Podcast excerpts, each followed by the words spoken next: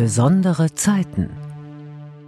Wenn ich mich jetzt von Sachen trenne, dass ich sie nicht mit nach Norwegen nehme, dann ist es ein Abschied für immer, weil wenn ich wieder zurückkomme, dann werden sie mir nicht mehr passen. Aber ich glaube, ich nehme ein paar mehr mit, als ich eigentlich bräuchte, weil für mich das so ein richtiger Abschied von allem ist, was ich jetzt nicht dabei habe. In meinem Zimmer, es ist noch sehr ein Kinderzimmer in mancher Hinsicht und es ist vielleicht auch in gewisser Weise ein Abschied von diesem Kindlichen, was teilweise noch in meinem Zimmer ist. Danke, das war's. Aufhören können von Andreas Pehl. Wenn man etwas so sehr gewohnt ist, dann mag man es nicht anders haben, weil das Neue bringt ja auch immer etwas Unbekanntes. Und wenn man nicht weiß, was genau auf einen zukommt, dann ist es auch ein bisschen mit Angst verbunden. Ich habe überhaupt keine Ahnung, was mich in Norwegen erwartet. Ich weiß nicht, wie dort meine Schule ist. Ich weiß nicht, wie meine Klassenkameraden werden. Ich habe schon ein bisschen Angst. Für ein Jahr nach Nordnorwegen ziehen. Das ist für Katharina elf, Theresa 14 und ihre Eltern Eva und Andreas kein alltägliches Projekt. Die vier wollten gerne gemeinsam ein Jahr im Ausland erleben. Als sich die Möglichkeit ergeben hat, haben sie sie ergriffen. Wir wollten gerne gemeinsam ein Jahr im Ausland erleben. Als sich dann abgezeichnet hat, dass das tatsächlich möglich ist, haben wir die Gelegenheit genutzt und mit der Planung begonnen. Was mir am Anfang aber gar nicht so klar war, dieses Jahr in Nordnorwegen ist in ganz vielen Dingen auch ein Aufhören mit unserem bisherigen Leben mit unserem Leben in einem oberbayerischen Dorf, das seit inzwischen 16 Jahren in schönen, aber auch eingefahrenen Strukturen verläuft. Eine tolle Gelegenheit, gemeinsam als Familie intensiv über das Aufhören nachzudenken, mit und ohne Mikrofon in der Hand immer wieder zusammenzusitzen, zu diskutieren, zu streiten, denn Aufhören ist ein Thema, das wehtun kann, das schwierig ist, gleichzeitig auch unglaubliche Chancen bietet, das unser ganzes Leben begleitet und mit dem wir uns auch als Gesellschaft auseinandersetzen müssen. Zusammen mit meiner Frau und meinen Töchtern haben wir ganz bewusst einen Selbstversuch gestartet. Und wir haben uns, mal direkt, mal aus der Ferne per Telefon mit Menschen unterhalten, die Aufhörexperten sind. Vielleicht sind wir selbst es sogar auch ein bisschen geworden, wenn ich mir meine Tochter Theresa so anhöre. Was Aufhören an sich schwierig macht, ist, glaube ich, die Angst vorm neuen Unbekannten. Ich glaube, es ist einfacher aufzuhören, wenn einem irgendwas überhaupt keinen Spaß macht. Man liest irgendein Buch und es gefällt einem nicht. Dann ist es einfacher aufzuhören, als wenn man jetzt ein Buch liest und eigentlich aufhören müsste, das Buch einem aber gut gefällt. Bei mir gibt es beruflich einige Dinge, mit denen ich nicht recht glücklich bin. Dinge, die schon länger keinen Spaß mehr machen, die ich aber weiterlaufen lasse, weil es immer schon so war. Dinge, zu denen ich eigentlich Nein sagen müsste und die ich aus Gewohnheit oder Angst, jemanden zu enttäuschen, doch wieder mache. Und manches läuft weiter, weil ich schon so viel Zeit und Energie investiert habe, dass ich es zu Ende bringen möchte. Da freue ich mich aufs Aufhören. Doch nicht jedes Aufhören fällt leicht. Freunde und Verwandte, die Schule, das Jugendorchester für Theresa, die Blaskapelle für Katharina, das Ehrenamt in der Bibliothek für Eva. Wenn ich in die Bibliothek nur noch dreimal gehe und nur noch zweimal gehe und dann weiß, jetzt ist es das letzte Mal und alle erzählen, oh Gott, und jetzt bist du weg und hoffentlich kommst du wieder. Da schwingt auf jeden Fall viel Wehmut mit, aber auch Freude, dass ich es erlebt habe und dass ich dort war. Und das ist ja ein ganz wichtiger grundsätzlicher Aspekt von Aufhören. Das Aufhören nicht verlieren in dem Sinn bedeutet, sondern bloß abschließen, beschließen. Und bei den meisten Dingen, mit denen man aufhört, ist es ja so, dass das, was man damit erlebt hat, in welcher Form auch immer, dass das ja bestehen bleibt. Das kann dir ja keiner mehr nehmen. Wehmut, Freude, Angst, Dankbarkeit, solche Gefühle durchleben nicht nur Eva und ich, sondern auch unsere beiden Töchter, wenn sie die Kleiderschränke ausräumen, Kisten packen, wenn wir gemeinsam überlegen, was alles mit in den Anhänger darf und was zurückbleiben muss. Die Entscheidung ist nicht immer einfach, auch wenn es nur für ein Jahr ist. Es ist hier ständig Thema, wir kommen ja zurück. Und ich bin mir aber eigentlich jetzt schon sehr sicher, dass es doch ein Abschied für immer ist. Weil die, die wir jetzt noch sind, die kommen nie mehr zurück. Nicht, dass wir jetzt so unglücklich oder dass unser Leben schrecklich wäre. Aber es ist halt das alte Leben und es ist das Leben, wo sich vieles eingespielt hat. Viel krasser wird es aber für die Kinder sein, weil ein Jahr im Leben unserer Kinder eine zwingend viel größere Entwicklung beinhaltet als jetzt in unserem Alter. Es ist de facto ein Abschied für immer, weil so wie wir jetzt hier sitzen, werden wir in einem Jahr nicht mehr sein.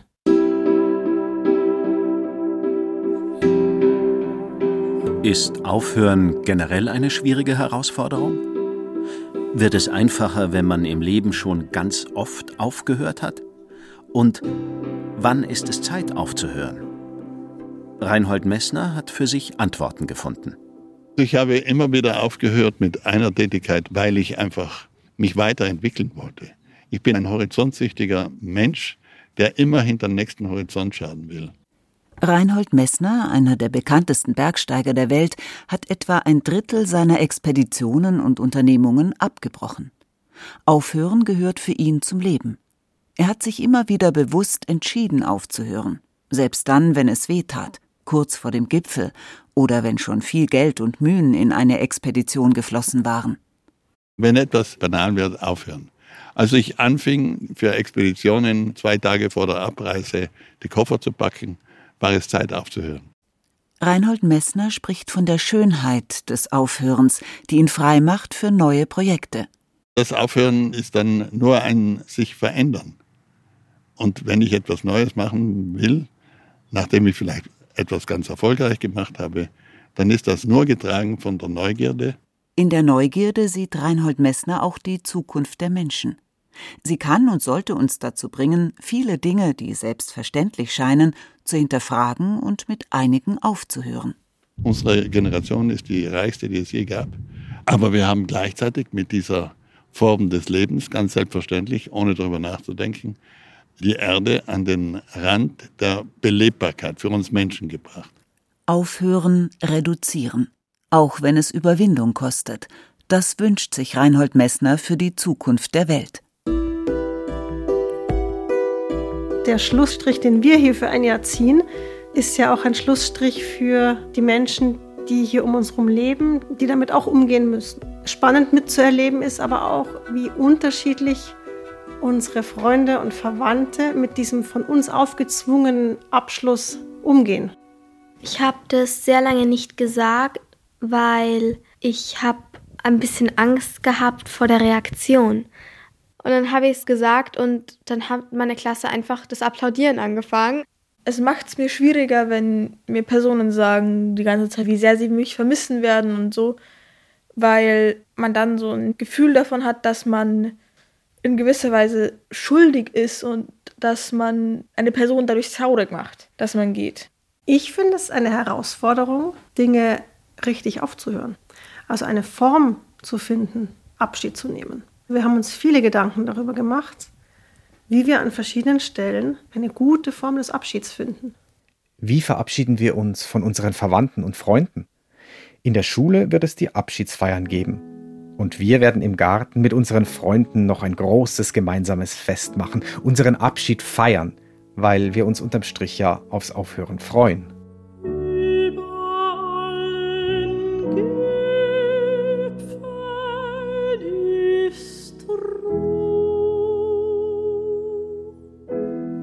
Geht Aufhören? Abschlüsse bewusst zu gestalten, erleichtert das Aufhören, meint Elisabeth Kuhlmann. Ich habe ihn ausgekostet. Ich habe wirklich den letzten Ton ganz bewusst gesetzt und es war ein unglaublich beglückender Moment. Elisabeth Kuhlmann stand 25 Jahre lang als international gefeierte Sängerin auf den größten Bühnen der Welt. 2015 beschloss sie, mit der Arbeit auf der Opernbühne aufzuhören. 2021 beendete sie ihre Gesangskarriere komplett. Das war mir auch wichtig, dass das eine freudige Feier ist und kein Trübsalblasen, sondern dass das ein würdiger, freudvoller Abschied ist, ein kraftvoller Abschied, der auch dann den Auftakt zum Neuen bietet. Elisabeth Kuhlmann hat deutlich gespürt, wie sehr ihre eigene Entscheidung aufzuhören weit mehr als nur ein persönlicher Schritt ist. Einige ihrer Freunde, Kollegen und Fans konnten und können ihren Schritt bis heute nicht verstehen. Man verändert sich und das bedeutet oft, dass man auch Menschen zurücklässt. Das ist oft nicht einfach, aber es gehört dazu und auch deshalb braucht man viel Mut. Es ist eine Reise ins Unbekannte und das sind wir oft nicht gewohnt oder es ist für uns in unserer zivilisierten, sehr bequemen Gesellschaft anstrengend auch. Elisabeth Kuhlmann hat sich nicht aus Altersgründen von der Bühne verabschiedet oder weil die Stimme nicht mehr das leisten konnte, was sie sich wünschte. Sie spürte einen inneren Impuls, etwas verändern zu müssen. Und das bedeutete für sie das Ende ihrer Karriere als Sängerin. Ich habe wirklich alle Rollen gesungen, die ich singen wollte. Die ganze Literatur, die mich brennend interessiert hat, die habe ich mir zu eigen gemacht. Alles, was danach gekommen wäre, wäre für mich Wiederholung und somit, so muss ich sagen, langweilig gewesen. Also die eine Berufung fühlt sich erfüllt an. Es wäre der falsche Grund, der unauthentische Grund, weiterzumachen. Man würde sich selbst wiederholen und aus Sicherheitsdenken oder aus mangelndem Mut setzt man dann etwas fort, was einem im Inneren gar nicht mehr entspricht. Und das ist, glaube ich, auch ein ganz wichtiger Punkt, dass man diese inneren Impulse spürt und denen auch Raum gibt und denen dann auch folgt. Ein Abschied von der Bühne, vom Applaus, von Abenden im Rampenlicht, von Menschen, die bewundernd am Bühneneingang auf ein Autogramm warten, das ist kein leichter Abschied. Bei Elisabeth Kuhlmann ist der Entschluss über einen langen Zeitraum gereift. Erst dann konnte sie den Mut aufbringen, tatsächlich aufzuhören. Den Mutmuskel, den trainiert man am besten, ja, weil im Laufe des Lebens wird es dann immer leichter.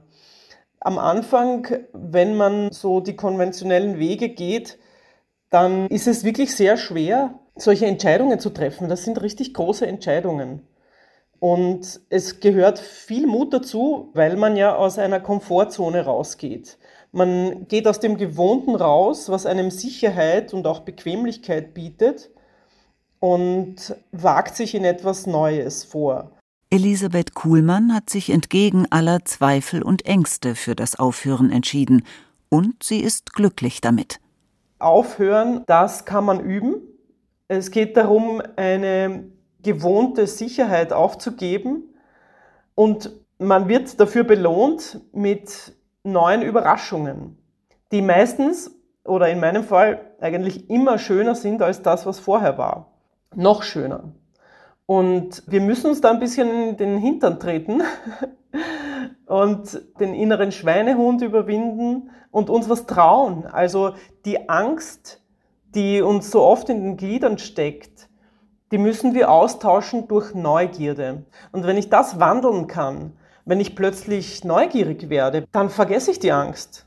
Oft ist es ja so, dass der Mensch nur etwas ändert, wenn es schon weh tut. Und das ist eigentlich schade. Wir könnten viel besser trainieren, aufmerksam zu werden, wenn etwas schon am Anfang in die falschen Richtung läuft.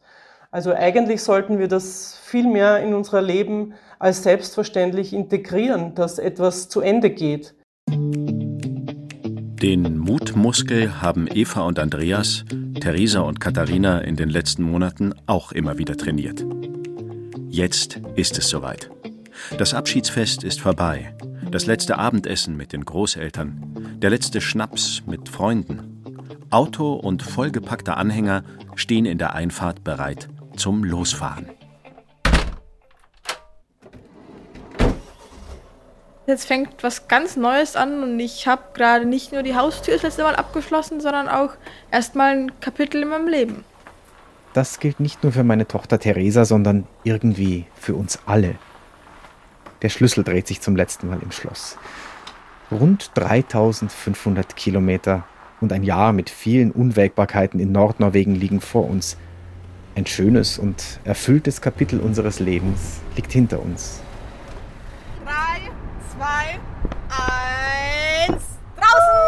Das Ortsschild zieht vorbei. Sich das vorzustellen. Trauer, Wehmut, Angst? Ganz ehrlich, ja, ein bisschen auf jeden Fall. Und Aufregung, Anspannung, ob alles klappt, Fahrt, Aufenthaltsgenehmigung, Wohnung, Schule.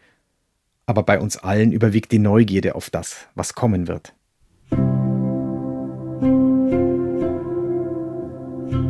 Nach vorne schauen und sich darauf einlassen, was kommt. Und dann das Aufhören annehmen. Das rät Schwester Barbara Flath. Ob mir Aufhören leichter fällt oder schwerer fällt, hat, glaube ich, schon auch etwas zu tun mit der Vorstellung dessen, was danach kommt. Wenn ich Aufhören nur als ein Ende sehe, dann ist es, glaube ich, sehr traurig und sehr beängstigend vielleicht auch, aber vor allem traurig, dass ich eben ganz viel verliere vielleicht auch. Wenn ich sehen oder hoffen kann, dass danach noch irgendetwas anderes kommt, das auch schön ist oder etwas Neues, das spannend ist zumindest, dann fällt es vielleicht ein Stückchen leichter aufzuhören. Barbara Flatt ist Ordensschwester bei den Barmherzigen Schwestern des heiligen Vinzenz von Paul in Zams. Für mich gibt es eben ganz unterschiedliche Arten des Aufhörens. Also das Aufhören, wo man aufhören muss, weil es keine andere Option gibt als das Aufhören. Aber es gibt eben auch Momente, wo man aufhören darf und das ja auch etwas sehr Schönes ist. Die Theologin und Sozialarbeiterin hat in Palliativcare promoviert und begleitet in der Krankenhausseelsorge Menschen am Ende ihres Lebens. Für sie haben das Aufhören müssen und das Aufhören dürfen viele Gemeinsamkeiten. Aufhören hat immer eine Komponente, wo einem etwas zugemutet wird und in dem Moment, wo ich das natürlich realisiere, kann ich beginnen, es aktiv zu gestalten und mich dazu zu verhalten. Wir haben im Leben ganz viel Anfänge, aber eben auch ganz viel Enden. Es ist ein Teil des gut gelebten Lebens, sich damit bewusster auseinanderzusetzen und dieses Aufhören auch zu gestalten. Ich glaube, dass es sogar ein Stück weit die Würde des Menschen ausmacht, dass wir in der Lage sind, diese Enden, die uns zugemutet werden, bewusst anzugehen.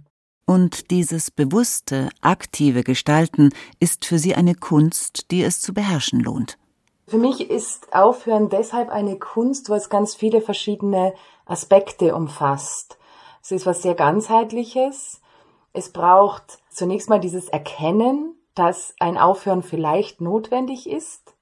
Und dann hat es ja eine sehr stark emotionale Komponente. Aufhören hat immer etwas auch mit Trauer zu tun, mit zuzulassen, dass das auch weh tut, wenn ich etwas loslasse, was mir wichtig war oder wenn ich auch nur erkenne, dass es schon gar nicht mehr da ist.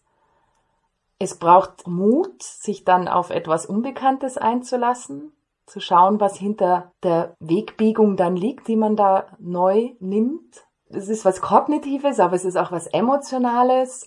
Und eigentlich ist es ein Prozess, der höchst individuell ist und der auch meine eigene Persönlichkeit zum Ausdruck bringt. Und mich ganz stark ich selber sein lässt. Eigentlich ein Ausdruck von Freiheit. Wobei das Aufhören nur bedingt gesellschaftsfähig ist. Zu unbeliebt ist es, inmitten allen Wachstums von Aufhören, Reduzieren, Verzicht zu sprechen. Ich glaube, dass wir derzeit in einer Gesellschaft leben, wo durch dieses immer mehr, es muss immer wachsen, es muss größer sein, die Kunst des Aufhörens zu wenig praktiziert wurde und leider halt vielleicht auch zu negativ gesehen wurde, dass man meint, es ist nur ein Verlust. Und dabei kann das ja eine größere Freiheit schaffen und vor allem wieder den Blick öffnen für die Realität und das Neue. Weil man versperrt sich ja oft auch mit dem, was man da vor Augen hat, eigentlich den Blick für das, was einem etwas anderes auch bieten würde. Ich denke, ein Stück weit kann man aufhören. Lernen, ja, ist fast zu viel gesagt. Man kann sich so bestimmte Halte Pfosten machen oder Krücken, die einen helfen können bei diesem Aufhören. Das sind ganz unterschiedliche Dinge, die da vielleicht helfen können. Also für mich sind es Rituale, also dieses Aufhören bewusst zu begehen, indem man es feiert, in eine Form bringt, auch in Dankbarkeit zurückschaut oder zumindest zurückschaut auf das, was war und das Ganze irgendwie auch versucht abzurunden und so eben in einer abgerundeten Sache dann den nächsten Schritt angehen zu können.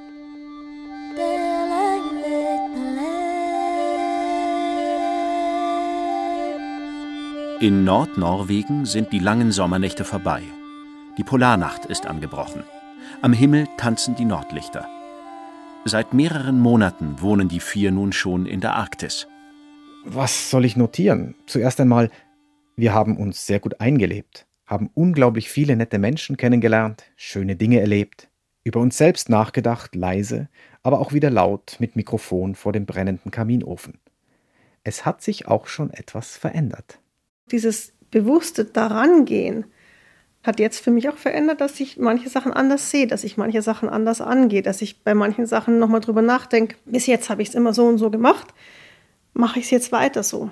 Und wenn du so im ewigen Trott bist und immer zu Hause und alles ist gleich und jede Woche hat wieder ähnliche Strukturen, dann fällt es viel schwerer, wie wenn wir an ganz neuen Ort sind und die Wochenstruktur anders ist, wie sie bis jetzt war. Auch für mich selbst hat das Aufhören neue Perspektiven eröffnet.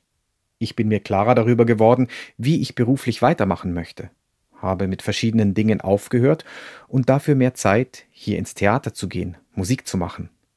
Manchmal werden mir die ganzen Möglichkeiten fast zu viel.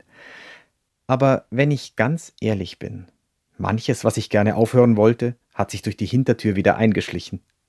Und so ertappe ich mich manchmal bei alten Gewohnheiten und schüttle den Kopf über mich selbst. Aufhören ist gar nicht so einfach. Sich die Problematik bewusst zu machen, dass es schwierig ist, in alten Bahnen plötzlich neue Wege zu gehen, ist schon der erste Schritt raus aus diesen alten Bahnen. In dem Moment, wo ich den gespurten Weg des Alltags habe, ist der Schritt größer.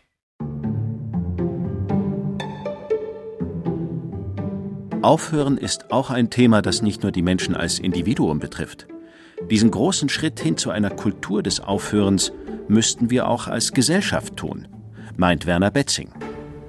Um aufzuhören oder um das zu lernen, muss man sich aktiv auseinandersetzen.